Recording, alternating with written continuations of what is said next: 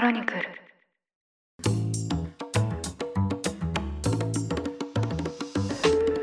おはようございます。2023年6月18日日曜日ニュースコネクトパーソナリティの野村貴文です。この番組では平日毎朝5分間で世界のメガトレンドがわかるニュースを解説しています。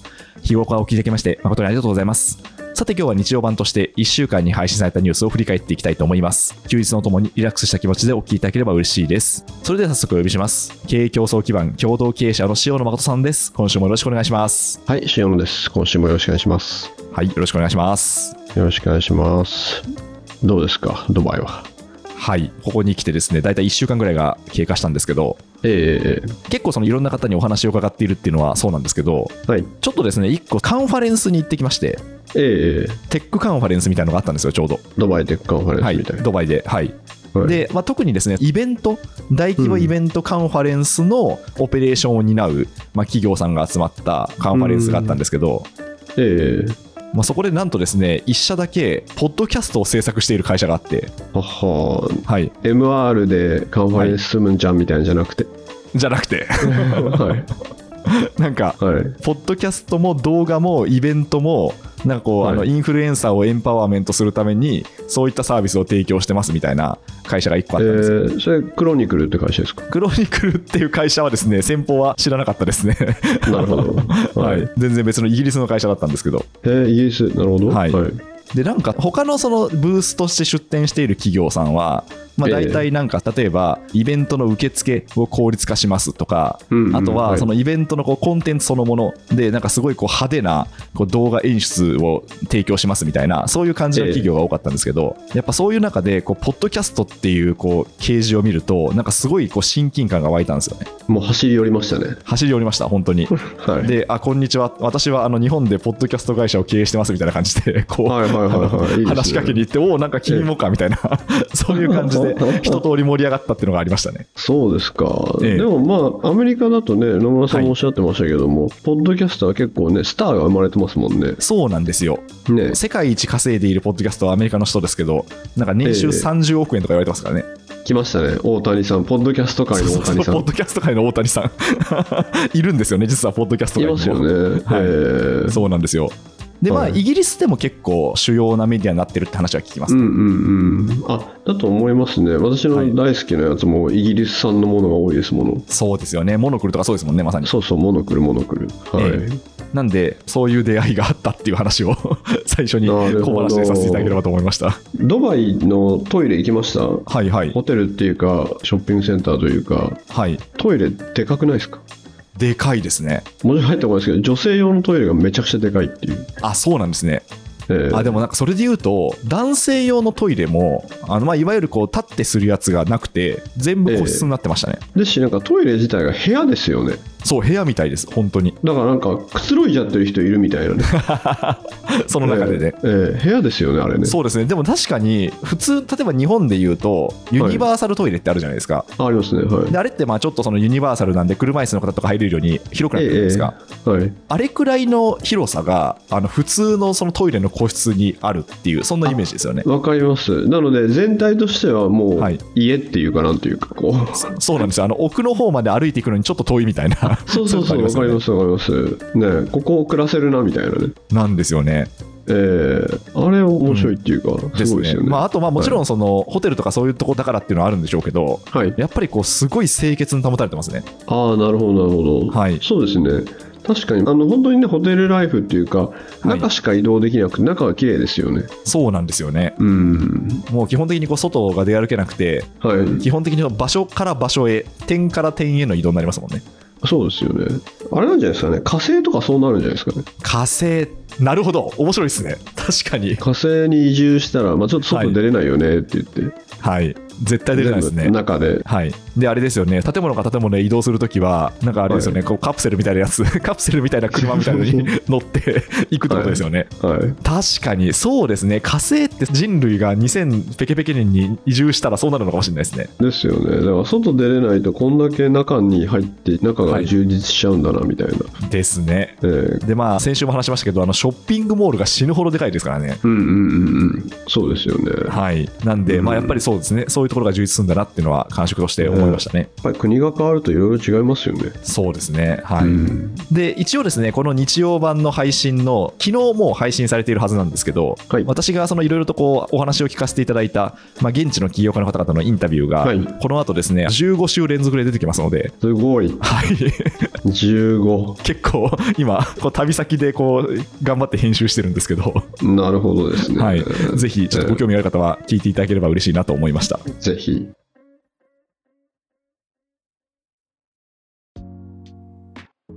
それでは1週間のニュースを振り返っていきたいと思います。まずは月曜日です。月曜日に取れたのがアメリカの動向です。アメリカのブリンケン国務長官が今月18日に2日間中国を訪問することになりました。で、このブリンケン氏の中国訪問なんですけど、もともと今年の2月に予定をされていまして、ただその時は中国の気球がアメリカの上空を飛行して、アメリカ軍が撃墜したことで、米中関係が悪化しまして、延期となりました。で、まあその延期がですね、この6月になったということです。で、まあブリンケン氏はですね、積極的な外交に取り組んでいまして、先週には中東のサウジアラビアを訪問して、アメリカはこの地域に留まるというコメントを出しました。はい。ということで、このブリンケン氏の訪中なんですけど、これについてはどうご覧になってますでしょうか？やっぱりこの今、米中関係って結構この気球撃墜事件なんかもありましたし、はい。で中国の国民のまあアンケートというか調査とかしてもやっぱり中国から見た米国米国から見た中国ってまあすごく、まあ、敵対的とまでは言わないですけれども、はい非友好的な雰囲気があるので、うんまあ、。ここら辺で政治としてもしっかりパイプを作るべしというのはあってただ実際じゃあそこでまたですね会話が進むのかっていうのはまあ、それこそ日本であったり周辺国が、まあ、この前のねシンガポールのアジア安全保障会議とかでもみんなが気にしていたところで結構これは大きな話なんですよね。うん。でちょっと面白いのはこのブリンケン国務長官って結構アメリカ人にしては国際的ではいはいはい。アメリカ人って国際的じゃないじゃないですか。なんかあれですよね。国から出たことない方が結構いらっしゃるっていう話は聞きますよね。であったりやっぱりね母国語が英語でみんなが英語に合わせてくれちゃうんではいはいはい。実はこう国際的じゃないじゃないですか。そうですね。はい。えーなんですけどもブリンケン氏はパリで暮らしたこととかあって子供の頃うに、んそうなんですね。えーだからなんかこうフランス語を喋れたりとか、はいはいはい。えーで弁護士だったりしてええ。だからそういう方なんですよね。うん。なんかアメリカ的なだけじゃなくてそういうなんかヨーロッパで暮らしたことあるみたいなはいはいはいの。もある人で、まあ、そういう方なんですけども、まあ、中国に対してこれ結構有名な言葉として最大の地政学上の課題みたいなうん。言い方をまあ名指しして言ったとか、はいはいはい。まあ、そういうこともあったんでじゃあそんなブリンケン国務長官、まあ、国務長官って大変に偉いんでええ。だからですね大統領がいなくなっちゃったら次誰がやるかみたいのですと、まあ、いわゆる継承順位なんですかねはい。でいうと第4位なんですよねうん。4番目に位置していて、はい。まあ、そういう方が訪中して今一度パイプを作れるかっていうのは、まあ、実は台湾問題とかうん、うん。考えると、まあ、結構日本とかも気にすべきとこですよね。そうですね。確かに。はい、まあ、石野さんも先週もおっしゃってましたけど、直接やっぱりこう対話をしていく、まあ、そのパスっていうのをどんだけあの用意できるかってことですもんね。そうですね、ええ割と今雰囲気は悪いと思うんですよね。はいはいはい。ええ両者の国民レベルでは。そうですね。はい。あとやっぱり半導体であったりとか、はい。そしてその半導体にまつわる、まあ、制裁というか規制っていうのもはい。米国は矢継ぎ早に打ち出して、うん、うん。まあ、中国のその意思をくじくみたいなことやってますんで、そうですね。うん、まあ、特にこの日本においては台湾でこう何かこう有事が起きないかっていう観点でも、まあ、結構この会談は重要ってことですよね。そうなんですよ。というのは、だから来年1月に台湾総統選があるので、はいはい。今からそれまで、そして選挙が終わった後っていうのは、非常にこう、センシティブな時期で、えーまあ、何も起こらないようにすべきですと、まあ、なんていうか現状維持はい。それをなんかこう逆にすごく台湾、中国が近づいた感じになったりとか、うんうんうん。独立したいって台湾が言い出したりとか、はい。そういうことに対してはちょっとかなりセンシティブな時期なので、そうですね。はい。続いて火曜日です。火曜日に取り上げたのがウクライナの情勢です。ウクライナの国防省は11日に、ウクライナ軍が反転攻勢を進めている東部ドネツク州で集落2カ所をロシア軍の占領から解放したと明らかにしました。でこれはですね、まあ、ゼレンスキー大統領が反転攻勢の着手を認めた後に、ウクライナ軍による初めて報告された戦果となりました。今回、奪還が発表された3つの村は、それぞれ人口1000人程度と規模は小さいんですけど、まあ、今後の進軍を考えると、どれも戦略的に重要な場所だということです。はい、ということで、ウクライナのこの東部ドネツク州の情勢について、まあ、あとはその他のウクライナ情勢について、どうご覧になってますでしょうか？この反転攻勢ですけれども、、はいい。やーもうなんかね、人が亡くなってますからね。そうですね。はい。うーん。で、情報も錯綜してますし、何が本当かわからない部分が多いですし、まあでもこういうの見ると本当やっぱ主権国家って侵略しちゃダメですし、侵略されてもダメなんだなって思いますよね。うん、本当にそうですね。えーで、シンクタンクの地形学研究所で一緒にやらせていただいている元自衛隊空将の大上さんっていうはい。方がいらっしゃるんですけども、やっぱその方がおっしゃってたのが、戦争は一人で始められるけれど、誰も終わらせられないっていう。うーん、重い言葉ですね。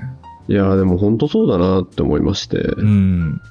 で、結局これもうプーチン大統領は絶対に戦争をやめないですから。はい、そうですねえ。ーてかもう一生やめないですから。そうですね。えーそう考えると、実際まあ反転攻勢ということで村を奪還したりなんですけども、一つの論点は、ウクライナ軍がまあクリミアをどうするかですよね。はいはいはい。うん、まあクリミアまで行っちゃうのかっていうところで、で、実際にはウクライナ軍の方って、かなりの損害が出てるはずで、はい。っていうのは近代戦ではありえない空からの援護なく突っ込んでるっていうですねうーん。だから空のカバーがないのにはい。陸が突っ込んでるっていうですうね、ん。えーでロシア側は攻撃ヘリいっぱいありますんで、はい。まあ、上からそしてレンジ外から撃てるっていうのもあってで一方でじゃあ攻撃ヘリの方のいけるいけない攻撃されるの要因って、まあ、天候だったりはい。に左右されてるっていうう、ん。まあ言ってみればすごい原始的なんですよね。うん、そうですね。うん、だこんな原始的な感じで突っ込んでってるっていうのが起きていてでそれでじゃあクリミアまで行くのかっていうところででまああれですね実は去年はあのゼレンスキー氏もですねロシアとの停戦交渉の文脈だとクリミアはちょっと棚上げかなみたいなことを言ってるんですよねう。ーん、そうなんですね。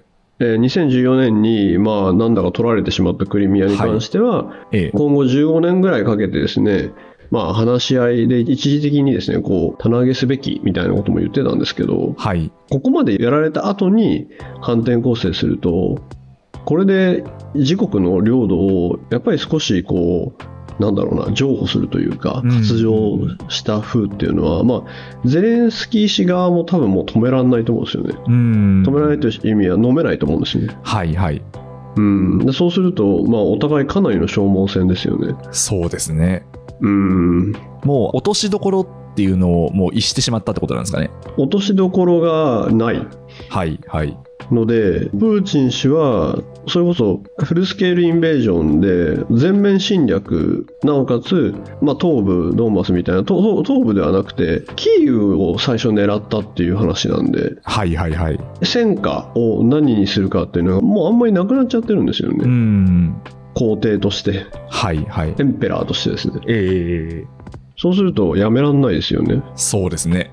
うんまあ、どこまで行ったらゴールかっていうのもなくなっちゃったわけですもんね。そうですね。だからそこは、これもまた長期化の要因で、はい。で、そんな中、ワグネルがもう一緒に戦わないって言ってみたり、そうですね。えーで、あと、ウクライナにロシアの兵士が参加したりとかもしてますし、はいはいはい。自由ロシア軍っていうやつですね。ええこれ、立て付けが、ウクライナ外国人部隊にはい。入らせてくれなんですよ。うーん。そうなんですね。だから敵対してる国の人が入らせてくれって。ってことになりますよね。はい。で、入らせてくれって言うじゃないですか。はい。で、じゃあ、ウクライナ外国人部隊の一部が、ロシア人による自由ロシア軍ですねってなるじゃないですか。はい。そしたら、今度は外国人部隊ちょっとお休みしますって言って、はいはいはい。ロシアに帰るんですよ。ええ そうなんですか。で、お休みして、はい。ロシア国内で戦うんですよ。ええ それ、寝返ってるってことですか？あ、いやだからあれですよ。ロシア内で、はい。ロシアに対して軍事行動をするんですね。あ、そうなんですね。えーでも、ウクライナは、いや、知らないよって、ほあれロシア人だしって、はいはいはいお休み中だしっていう。う。なるほど。なんかあれですね。だから、非公式に行かせてるみたいな、そんな感じなんですかね。そうそうそうそうそうそう。で、すごくないですか？そうですね。だから、あれですね、うん正面切っての戦いだけじゃない戦い、まあ、これ多分こ、だけじゃないですね。はい、この戦争の特徴だと思いますけど、そういうこう非公式なものっていうのもいっぱい行われてるってことなんですかね。だから今、ロシア国内で何かが爆発したりとかしてる、はいはいはいまあ、破壊工作っていうのが、えでウクライナは、いや、うちじゃないですっていうのは、はいまあ、外観的、外形的にはうちじゃないです、ウクライナのせいじゃないですけれどもえ、はい。なんとなく、まあ、ウクライナに強調しちゃってますし、うんうんうん。ウクライナの利益に資するようなことを、はい。ロシア内の、ロシアの現政権に対して反発する人が行い始めてるっていうのは、なんかちょっと内戦っぽいですよね。そうですね。いや、本当まさしく内戦ですね、それは。えーだからそういう動きさえ出てきてるんで、まあおそらくね、キーウ侵攻時にはプーチン氏が思いもかけなかったことが起きているんで、そうなりますね。はい、今後はわからないですけども、まあとにかくね、人が死んでほしくないですね。そうですね。うん。まあ、その本当にそこだけですよね。それがもう第一ですそよね。う。だからね、侵略されちゃダメなんですよ。うん。うん。侵略されると何が起きるかっていうのを、まあ、本当我々は目の当たりにしてるわけですもんね。そう、だから侵略されないようにね、ダメだよ、無駄だよって、はい。で難しいよって思わさないとダメなんだなって思いました。うん、そうですね。はいい、やー、それは我が国へのメッセージでもありますよね。まあそうですね。はいはい。続いて水曜日です。水曜日に取れたのがアメリカの電気自動車 EV の動向です。アメリカの自動車大手ゼネラルモータース GM とフォードの2社が電気自動車大手テスラの充電規格を採用すると相次いで発表しました。でですね、この北米市場ではこの3社で EV 販売台数の8割近くを占めていまして、で、現在ですね、その各社がどの充電規格を使うかで対応が分かれています。で、これまでですね、まあ、GM、フォード、テスラはですね、別の規格を使っていまして、例えばですね、充電場所を見つけたとしてもですね、規格が違って充電できないといったことがユーザーからしたら問題として起こっていました。で、あとはですね、その開発コストもありまして、まあ、今回、まあ、テスラの規格をですね、GM やフォードが採用することによって、例えば GM にとっては開発費7億5000万ドルが節約できるといったメリットもあります。まあ、なんで、まあ、ある意味こう、他社に乗っかるってことなんですけど、こういったコスト的なメリットも期待されるということです。はい。ということで、このですね、充電規格のこの標準化というお話、これについてはどうご覧になりましたでしょうか？これはですね、今のビジネス戦略の世界ではい。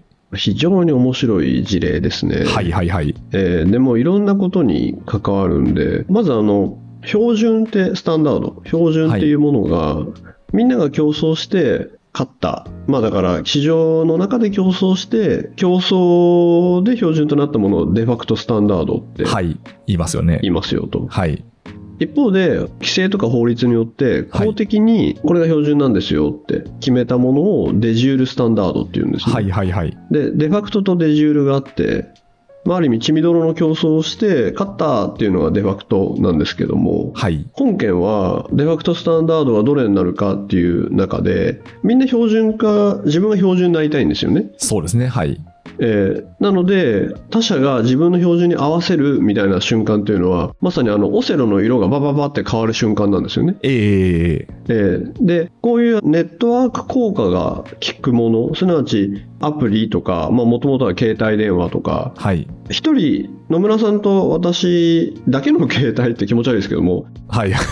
それだとネットワークじゃないんで、はい。で、もっと人が使えば使うほど便利になるうんのがネットワーク効果としてあるじゃないですか。はい、ありますね。二人の糸電話だとね、こう何にもならないんですけども、うん。人が使えば使うほど便利になる。で、多ければ多いほど便益ができるっていうのが、まあ、まさにこの、まあ、スーパーチャージャーみたいな EV 電気自動車を充電するポイントが多ければ多いほど、まあ、みんな便利だねっていうでその時にインフラ整備を誰がやるか問題があってはいはい。まあ誰かがやってくれて自分は乗っかればいいやっていう戦略もありますし、うんうんうん。今ですとインフラを整備すればそれこそどこで誰がどういうふうに充電したかっていうデータも取れますし、はい、確かに。えーむしろそのインフラをどこに置くかでどういうところにそれこそ EV を誘導するかさえもできるはずで、うん。まあ、ここもいろんな戦略ポイントがあるんですよね。はい。なので、自分は、まあ、誰かに乗っかればいいや、その方がコストかかんないし、投資もかかんないしと思うのか、いや、でも自分でやらないとこれ全部データ取られちゃったりとかして、支配権っていうのが実は思ったよりなくなっちゃうんじゃないのかとか、いうのをいろいろ考えていくと。うんそうした時に、テスラっていうのは自分でインフラを整備して、主導権を取るっていう戦略を取って、で、それが今、他の人も、あの、やっぱりうちも乗っかりますって言ったっていう瞬間で、うん。で、これがじゃあ、テスラ、GM、フォードみたいのが一緒で、もう6割、7割っていうと、もう市場占有率としては、まあなんか他はもう、あ、マイナーですね、みたいな。そうですね。えー他の人使ってないよね、みたいになりますよね。はいはいはい。そうすると他の人を、まあ、容易に追い出していくことができると。えええーだから今、じゃあ、Android と iPhone はい。の他に、じゃあなんか、野村本ですよとか言って、はい入るの結構難しいじゃないですか。そうですね。野村フォン、巨額の投資が必要そうな感じしますね。必要そうですよね。はい。まあそういう形なんで、これはね、オセロ変わった瞬間で、これからが面白いですね。はあ、そうなんですね。そっか。はいだからもうテスラは、ある意味、あれですね、これでまあ標準の地位をほぼ獲得したっていうことなんですかね。獲得しましたね。獲得するとコスト下がりますから、今度は。はいはいはい。はい。たくさん作れるんで。そうですね。はい。でも、GM ムとフォードに関しては、標準化は諦めて、ただ、その、もう相乗りによる、まあ、こう、コスト減っていうのを取ったってことですよね。うん、そうですね。まあ、どこまでを使うのか、じゃあプラグだけ一緒にするのかとか、はいはいはい。まあ、仕様のところがちょっと完全には分かりかねるんですけども、はい標準化では戦わないとしたときに、それで済めばいいんですけども、うんうん。この車の IT 化する、スマートフォン化する車において、はい。チャージポイント、この充電場所を取られるってことは、はい。なんか他のものも取られちゃうんじゃないかって思うのが普通なんですよね。うんうん。他のもの。一つは、車載決済。皆さんだと ETC が入ってますよね。はいはいはい。だからもしかしたら、その決済みたいのを、じゃあ例えばですけども、あのこれ全く今はないと思うんですけど、例えば、じゃあ充電場所があって、はい。充電場所で使えるクレジットカードを、はい。これしか使えないってなるとかあり得るじゃないですか。確かにありえますね。えーまたは、車がヒュッて入ってくると、はい。通信を行って決済しますと。はい ETC みたいに。ええじゃあ、充電決済はここしか使えないとかできますよね。うん、確かに。とか、だからそれを取られることで、他のオセロも取られちゃうっていうのは普通考えると思うんですよね。なるほど。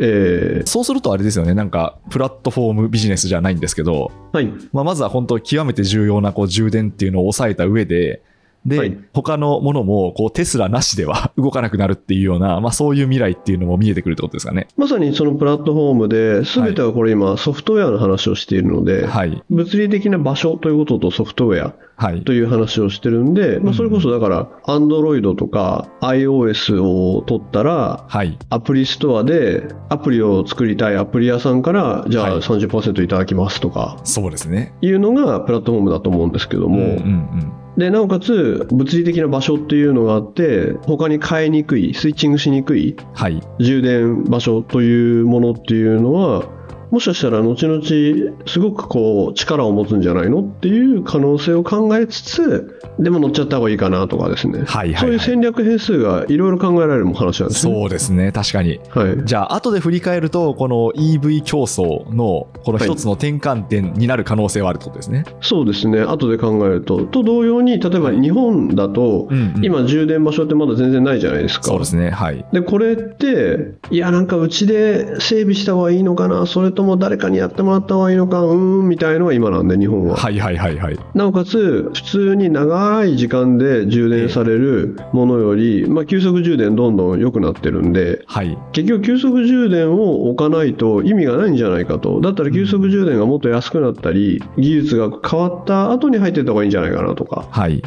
そういうことも考えるわけですし、そうですね。えーだから、鶏卵ではあるんですけども、はいはい。米国のこの事例っていうのがある種先行事例になって、そうですよね。はい、他の国どうなるかなって見るのがまあ普通ですね。なんかその日本でありえそうだなと思うのが、まあ、これであのはいアメリカで標準化されたじゃないですか。だかはいらアメリカで標準化されたものですよっていう体で、日本にいっぱいこれが入ってくる可能性は あるんじゃないかなと思ったんですけど。まあそういうものは多いですよね。そうですよねし、えーだから皆さんがあるんだと先ほどだから、標準というものになっちゃってるんですと、はい。USB とか、ですよね。はい。はい。スマホもそうですし。はい。でも、アップルはライトニングだったよねとか、そうですね。はい。はい。今もね、タイプ C になっちゃったよねとか、はいはい。そういう争いですよね。はい。そういう争いになりましたね。はい。はい。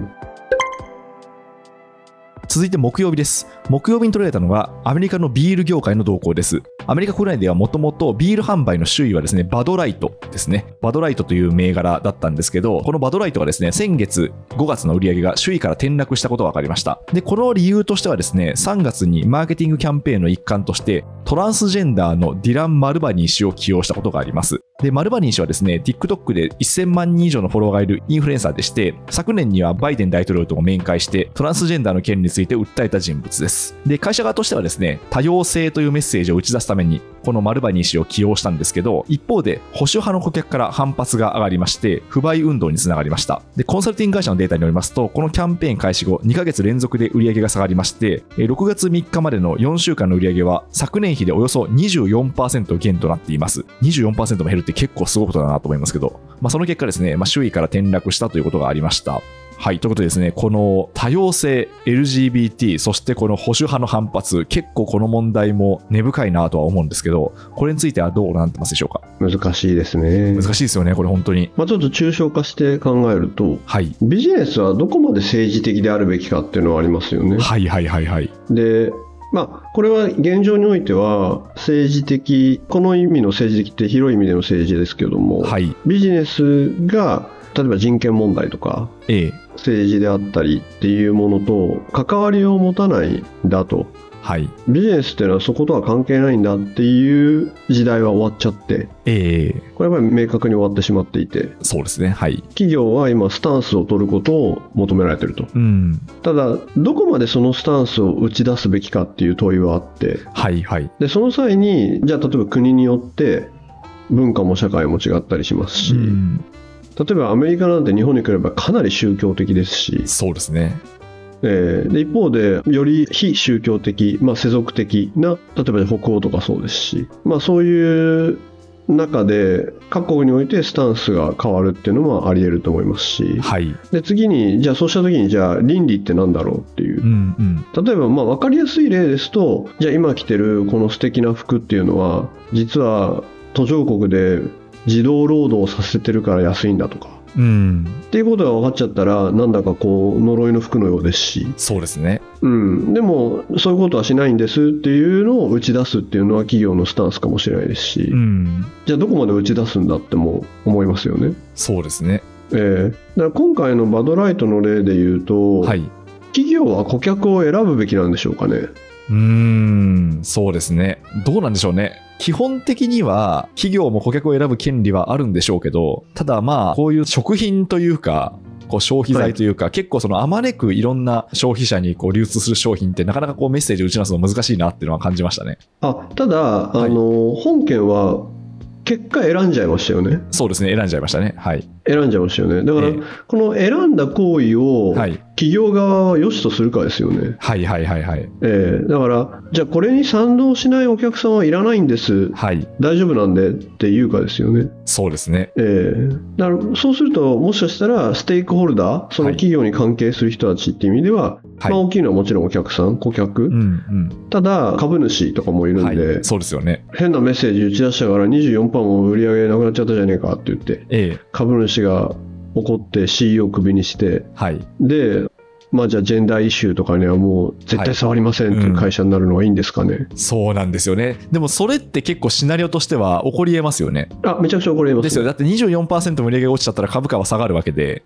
はい。で、株主からすると、まあそうですよね。会社側にその起こる要因になりますよね。なりますね。だとすると、はい例えばですけども、上場していない会社、株主は一族ですええって言って、でそういう会社がいや、上場して自分の知らない人たちに何か言われるのは嫌なんです。で、自分のポリシーはこういうポリシーで、で、ジェンダーとかはものすごく打ち出す会社なんです。はい。っていう経営の仕方もありますよね。そうですね。そうなりますね。うん。だから、最終的には、企業、そして経営者のスタンスの問題ではあるんですけども、はい。その株式会社というものだけ捉まえちゃうと、株式会社の取締役、まあ、経営者っていうのは監督責任があって、ええその監督責任は誰によって、誰の代理人であるかっていうと、株主に対して忠実義務があって、はい。代理して経営して、まあ、監督しているという状況になるんで、え株主に言われたらすいませんってなっちゃう可能性がありますよねー、。そうですね。うん。いや、これ難しいですね。なんか、変数が1個違うじゃないですか。その、まあ、ある意味、こう、収益を上げる、売上はい利益を上げるっていう変数って、まあ、一次元的で、まあ、こう、ええそれをしている限りは、株主はにっこりだと思うんですよ。はい。なんですけど、社会性っていう別の変数が近年はこう出てきてるじゃないですか。ええで、株主からも、こう、社会性をやっぱりこう、帯びてくださいっていうふうに言われてるわけで、ただ、ええその社会性とこういうふうにこう収益っていうのがトレードオフになった時に、一体どうするかっていう話ですよね。はい。でも、本当にビジネスの現場で、はい。実際に起きることは、まあ、経営者の信念になっちゃいますけどね。うーん。あ、なぜなら、例えば日本のあまたある企業でも、はい。同じようなことはあって、ええうちは人を切らないんですっていうのも、はいはい。めちゃくちゃ大きな社会性で、確かに。でも、明らかにその事業もうやめた方がいいよねと。いうんうんうん。や、でも切らないんですはい。って言ってることは、まあ、同じような形で、それで、まあ、株価、収益悪化して、株価下がってますよねと。いうん。や、でもうちは絶対切らないんですって言ったら、まあ、それはポリシーなわけで。そうですね。えーまあ、だから説明責任として説明して、これが嫌だったら株持たないで結構なんですって言えるかですし、確かに。うん、なのでビジネスはどこまで政治的、社会的であるべきかは還元するとやっぱり経営スタンスにはなっちゃいますよね。そうですね。えーいやー、なんかあれですね。このビジネスはどこまで社会的、政治的であるべきかって、結構今の時代のメインイシューな感じがしますよね。メインイシューですね、えはいまあ、どこから見る風景かもはいこれここでもありますし、そうですね。えー最近映画の、ね「怪物」って話はいはい。題ですけども、話題ですね。はい。えーあれもねどこから見るか問題をやってるんで、うん。はい、だから全然光景が違うっていう、そうですね。はい、それでは金曜日です。金曜日に取られたのが、UNHCR 国連難民高等弁務官事務所のレポートに関するニュースです。今月20日、世界難民の日を前にですね、UNHCR が最新の報告書を発表しました。でですね、この報告書によりますと、昨年末の時点で国外に逃れた難民や国内の退避民は前の年よりも1910万人増えまして、1億840万人に上りました。これはですね、これまでで最も多い数字となりました。具体的にはですね、10年以上内戦が続くシリアから654万人、そしてウクライナから567万人、そしてですね、えー、一昨年にイスラム主義勢力タリバンが政権を掌握したアフガニスタンなどからも多くの人が国外に逃れています。あとはスーダンとかですね、そのあたりも名前が挙がっています。ということでですね、この世界の難民、避難民が過去最多になったというニュースなんですけど、これについてはどうご覧になってますでしょうか、いやー1億人超えとか言ってねそうですね、はい。えー正直難民避難民っていうのは日本に住んでいるとはい。ちょっと肌感覚がないというか、うん。遠いものと思うんですけれども、はい。例えばじゃあ海外に行った時ウーバーとかで頼んでええ。車で来て、で運転手の人とか、まあ、タクシーでも一緒かもですけども、はい話してると結構こう自分はもともと難民でとか、はいはいはい。まあ、欧州なんかだとアフリカのどこどこから逃げてきてとかええ。で難民申請して言葉頑張ってとかはい。いう人って、まあ、かなりの確率で会うんで、うんまあだから身近っていうかですうん。ね、はい。あると思うんですよね。でも日本って本当にもうほぼ、まあ、この難民の定義にもよりますけど難民避難民っていうのをほぼ受け入れないですし、うんそうですね。はい。うん、で、まあ、そういう環境だとなかなかね思い至るのが難しいと思いますしあとやっぱり自分がそういうテレビなんかで見てるとねやっぱり自分がそういう人じゃなくてよかったとか思うぐらいだと思いますし、はい。まあ、これ完全に国ガチャだなみたいな、そうですね。うん、感じするかなと思うんですけど、でもですよ、はい。めちゃくちゃ日本に難民が来る可能性があるんですよ。はいはいはい。それは。台湾近海で紛争が起きたうんら。はいはいはい。これね、全然準備しないんじゃないかなと思って。うーん、まあなんか、全く準備してないような感じがしますね。だって110キロですよ。はい。で、漁船とかでめっちゃ来ますよ。そうですね。ええまずは沖縄なんですかね。あそうですね。はい。沖縄ですかねでしょうね。はい沖縄県でしょうね。うん。近いから。まあはい見えますしね。そうですね。えーいや本当になんかすごいね大きな紛争というんではなくても、はいまあ、正常が少し不安定になって、はい。じゃあ海上封鎖されちゃうとか、はい。まあ、航空機が飛べなくなるとかうんうんうん。いう雰囲気ぐらいでもこれはまずいと思って、はい。ちっちゃな船で来るかもですよ。うーん、そうですね。え、その、受け入れ体制って、その、何をすればいいんですかね？まずは、はいあのあの実際にだから難民申請っていうシステムがあるんで、はい。ええ。じゃあ政治的理由ではい。難民申請してくださいとその間ここで待っててくださいみたいな形のプロセスっていうのはまああるわけですけども、うん。はい。めちゃくちゃいっぱい来るとかはい。島にたくさんこう船がついちゃうとか、はい。何らかの近場の紛争でついてしまって、うんうんうん。もしかしたらその中に本当は来てほしくないような人が、はい。まあ一言で言うとはい。偽装して入ってくる人とかそうですよね。はい。まあ、スパイ行為をする方とかですよね。例えば、はい。はい例えば。みたいのっていやなんか全然準備してないですよね。まあそうですね。そのオペレーションっていう面も多分全然準備してないでしょうし、そのスクリーニングですか？好ましからざる人を弾くっていうのを、それも準備してないですよね。ペルソナノングラータ的なね。はい、そう。外交官で言う。はい。いや、あれなんですよね。だから、これってあと、まあ、そのちょっともう一個大きなレイヤーで、はい。社会的な需要とか、こういうこと起きたらみんなでどう考えようかってはい。考えたのを見たことはないんですけど、ないですよね。そうですね。まあなんかよく最近だとあの入管外国人を不法滞在の人がその管理される入管っていうのの問題なんかがニュースに出ることはありますけどでまあ社会的議論になっている感じは残念ながら乏しいですね。なんかそっちとはまた違いますもんね。うんえーだから、まあだから少数政治的な難民ですと言って、ええ難民申請のプロセス、そしてまあ今すごく言われてるお話ですと、いつその結果が分かるか、どういうプロセスかが全然ブラックボックスで分からないはいはいはい。問題かと思うんですけども、ええまあ、そこの透明性がまあ先進国として必要ですよねっていうのは一つの論点。うん。で、あとはだから、これあるんですよ。なんでこういうことを思うかっていうと、結構米国の軍事シミュレーションとかで、はい。だいぶ何らかの紛争が日本のその近隣で起きたら、逃げる先が大体フィリピンか日本ってなってるんですよね。はいはいはい。まあ確かにと思うんですよ、地球儀見ると。うんうんそうですね。近くである国っていうとそれくらいしかないですもんね。でもなんかこれ、議論したことないですよね。そうですね。確かに。そっか、もうシミュレーションされてるわけですか？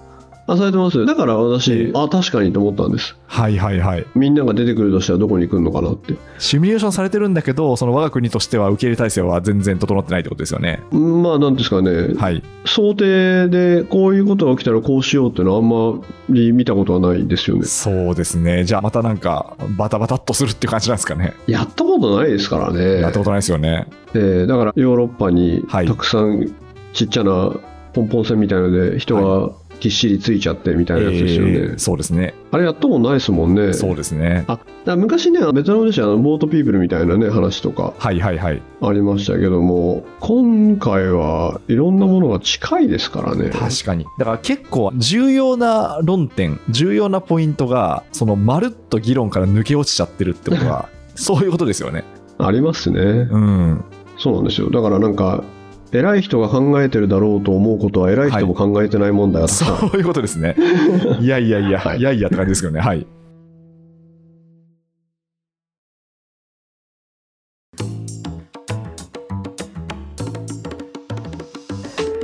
ということで1週間のニュースを振り返ってきました、まあ、今週は割とアメリカの話題が多かったですねそうですね。はい。経済的にといいますかうん。EV であったりとかビールであったりとか、まあ、そういうその経済の動向企業の動向も取り上げましたがでははい最後ですね DJ コーナーお願いしてもいいでしょうか？DJ コーナー。はい、DJ コーナーね、なんか前回ちょっとなんかすごいマニアックな夏メロみたいな感じになってたんで、そうですねでも 反響ありましたよ SNS でなんかね、ええありますね。いや、なんか皆さんがね、ちゃんとなんかフォローしていただいてて、なんかは恐縮です。とは思いますけれども、はい。今日はじゃあちょっと、まあ、新しいは新しい2曲で。はい。一つは、前ここでご紹介したチルドスポットって、はいはい。東京の4人組バンドを紹介させていただいたと思うんですけども、そこの4月に出た歌で、ガール・イン・ザ・ミラー。はいはい。新譜ですね。はい、新しいやつで。はい。まあ、疾走感というかあるし、まあなんか、うん、かっこいいですね。うんぜひ、ちょっと聴いていただいて。はいはい。まあでも、なんか音楽ってやりきることはないっていうか、やっぱりちゃんと新しくいろんなの出てくるなっていうか。そうですね。確かに確かに。もう表現があの使い尽くされたかと思ったらそんなことはないってことですもんね。えーまあ、またね、オマージュっていうか、はいはいね、今だと80年代、90年代とかも、なんかちょっとそういうテイストも使われてるなとかもはいいっぱいありますし、うんうん。ですね。はい。で、もう一曲は、まあ、だんだん暑くなってきたんで、まあ、野村さん激アツだと思うんですけども、はい、激アツです、今。夏風に溶けるっていう曲で、ほうほうほでこれはですね、フィーチャリングリリアさん、南雲ゆきさんって、フィーチャリングリリア、南雲ゆきっていうクレジットになってるんですけども、う。うん。TikTok とかですごい有名なシンガーソングライターのリリアさんと、うんはい。あと、まあ、いわゆるボーカロイドとかで、まあ、いろんな人に、山さんとかにも楽曲提供したと思うんですけど、その南雲ゆきさんっていうはいはいはい。人のやつで、で、これなんか、もともとメゾンデっていう、フラゴのメゾンのメゾンデっていう YouTube チャンネルで、なんかいろんなこういうコラボやってたのがあったんですけども、えーはい。まあなんかコンセプトがおしゃれで、どこかにある架空のアパートに誰かが来るみたいな、入居者みたいな。ほうそんなやつですね。はい、メゾンで、で、そこにいろんなアーティストさんが来て楽曲やるみたいなチャンネルなんですけども。お、しゃれですね、それは。おしゃれですよね、ええ。コンセプトがなんかおしゃれですよね、でそれの「夏風に溶ける」ってまあなんか今っぽいっていうか素敵な曲なのでちょっと、うんはい聴いていただければの2曲でございますわかりました。ありがとうございます。はい今週は、なんで比較的あの新しめの曲ですね。新しめにはいなんかね、もういろんなもので紹介してるけど、でもまあ一応曲無限にあるんでまあ一応 紹介できますよねありがとうございます。じゃあ、番組が続く限り、このコーナー番も。組はねなんか別にもうなくなっちゃったよとはないですもんね、なんないですね。はいそうなんですよね。なんないですよねまあ、本当にこう、はいあの本にしても音楽にしてもアートにしても作品は無限にありますもんね。無限にありますねですよね。はい。はいということで今週も2曲いただきました。では、この辺りで締めくっていきたいと思います。経営競争基盤共同経営者の塩野誠さんでした。今週もありがとうございました。はいありがとうございましたニュースコネクトお相手は野村貴文でした。番組への感想は、ハッシュタグ、カタカナでニュースコネクトとつけてツイッターに投稿ください。もしこの番組が気に入っていただけましたら、ぜひフォローいただけますと嬉しいです。それでは、良い週末をお過ごしください。